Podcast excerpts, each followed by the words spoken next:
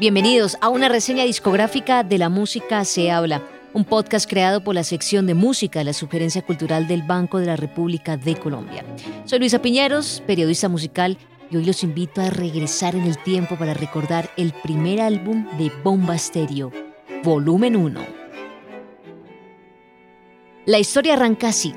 Mi primer acercamiento con Bomba Stereo se resume en un disco compacto quemado ¿Ustedes se acuerdan cuando los CDs se quemaban desde la computadora? Bueno, pues a mis manos llegó su música metida en una cajita de cartón de color azul.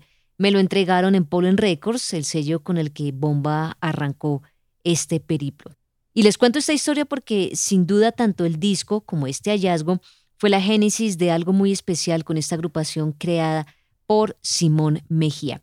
De hecho, a Simón ya le venía siguiendo los pasos cuando se estrenó en el disco Colombit, el sello Entre Casa, liderado por Héctor Buitrago de Aterciopelados y que reunió una interesante colección de canciones, eh, como su nombre lo dice, hechas en casa y en clave de electrónica.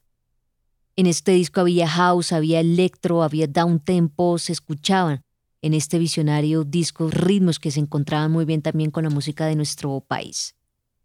Así que bajo el seudónimo de AM770 y con el sencillo Rítmica, Simón, quien es artista visual y gran amante de la radio, nos empezaba a mostrar la primera semilla de lo que intuitivamente guardaba como una reinvención de la música tropical colombiana que abrazaba a la electrónica.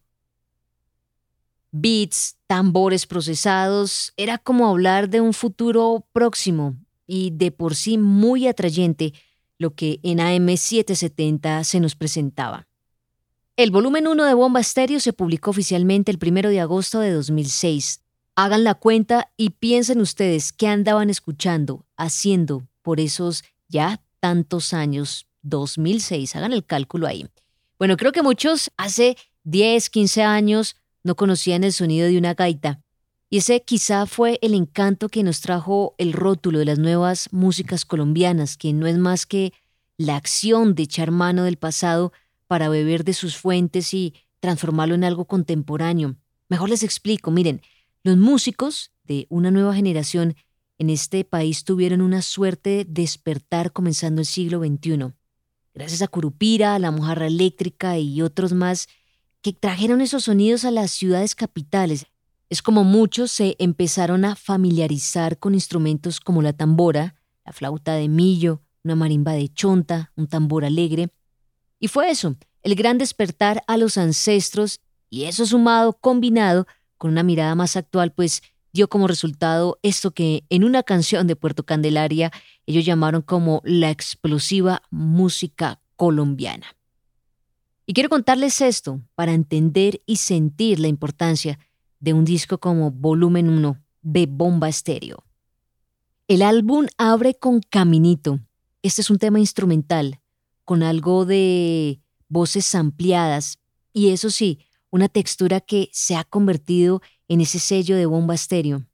Aquí suena la gaita y esa gaita flota sobre una base percutiva procesada obviamente por las máquinas, pero que no se pierde la esencia casi nostálgica y de paisaje sonoro que hay en la región de los Montes de María.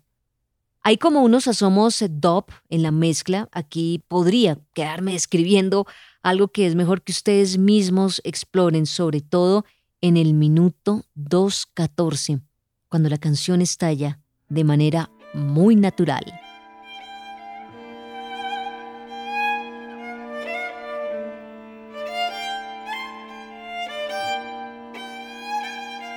Huepa G fue el primer sencillo y la canción que empezó a dar a conocer a Bomba. ¿Se acuerdan cuando arranca diciendo esto es del sello C-O-L-O-M-B-I-A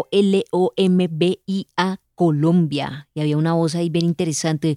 Arranca con la voz de una en ese entonces Liliana Saumet, poco conocida en la escena musical. Pues bien, La Samaria fue fichada por Simón cuando pues, Lee estaba cantando como músico invitado al lado de la agrupación Paralelo 640. No sabría qué rótulo darle a Paralelo 640, la agrupación en la que Lisa Saumet estaba, pero sé que es lo más parecido a lo que en la costa llaman el basil efectivo. Huepa G, que es la canción número 2 en este disco, contó con un videoclip dirigido por Simón y a la fecha lleva más de 1.500.000 reproducciones y sí, ahí ya se venía venir ese fenómeno llamado bomba estéreo. Corinto es la tercera canción del disco, esta siento que es más arriesgada musicalmente y el nombre hace referencia a un tipo de marihuana llamada Corinto, pero más allá de eso en este punto el disco ya tiene mucho cuerpo, tiene mucho concepto y mucho, mucho baile. Tambora, la cuarta canción, es de las canciones más afro que hay en el disco, afro en su base percutiva y nuevamente es un tema instrumental con varias capas de sonidos en los que flota rítmicamente la percusión. Es una gran aproximación a un lugar como San Basilio de Palenque. Bomba. Esta es la canción número 5 en el disco. Aquí Bomba se abre totalmente a la estética sonora que nos ofrecen los picos cartageneros o de San Basilio.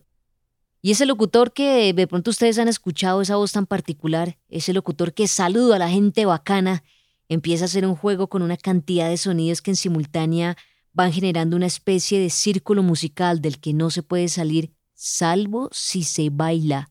Y hablo del baile porque en su momento en 2006, cuando se estrenó el disco, este tipo de sonidos fueron absolutamente innovadores, por lo menos en una ciudad como Bogotá. Algo nuevo había llegado a nuestros oídos, nuevo, bueno y sorprendente. Ataole es un clásico de Batata y su rumba palenquera.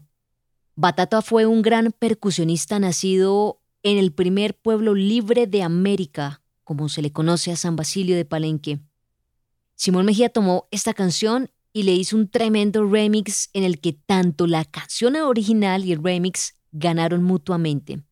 Para mí esta es una canción de laboratorio, un experimento delicioso de escuchar, además porque la champeta se potencializa, la voz de Batata se vuelve a escuchar y se resignifica la música negra de San Basilio de Palenque. Y este corto disco de siete tracks finaliza con las siete potencias, un pasaje casi de trance para cerrar el álbum, algo dub, algo reggae, con algún sampleo de voces que parecen extraídas de algún tipo de ritual mágico. Vayan a escucharla y se van a dar cuenta de qué les estoy hablando. Vale la pena mencionar los músicos que fueron invitados a este disco, a esta grabación volumen 1, el primer disco de Bomba Estéreo. Diego Cadavida en la percusión, Erika Peralta en la gaita y coros, Pablo Gaviria en los teclados, Ángel Rodríguez en los coros y Lucas Silva en los coros.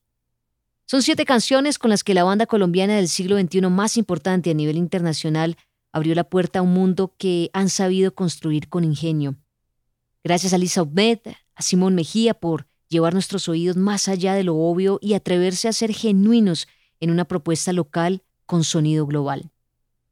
Me gusta volver a este disco con frecuencia, escucharlo con atención y viajar con la mente al año 2006, época en la que también empecé a descubrir tantos sonidos colombianos que emergían, entre esos el de Bomba Stereo.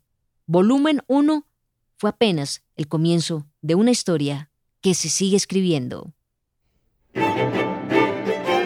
Gracias por acompañarnos en esta reseña discográfica de La Música se habla. Soy Luisa Piñeros, periodista musical. Estuve con ustedes en la narración y en la creación de esta reseña y María Alejandra Granados en la producción. Los invitamos a seguir la actividad cultural del Banco de la República en la página web www.banrepcultural.org, en Facebook como Club de Música, Biblioteca Luis Ángel Arango y en Instagram, Twitter y YouTube como Banrep Cultural. La música de este podcast es parte de Elegía de la Anaconda del compositor Francisco Sumaque, interpretada por el Cuarteto Q Arte. Los esperamos en un próximo episodio.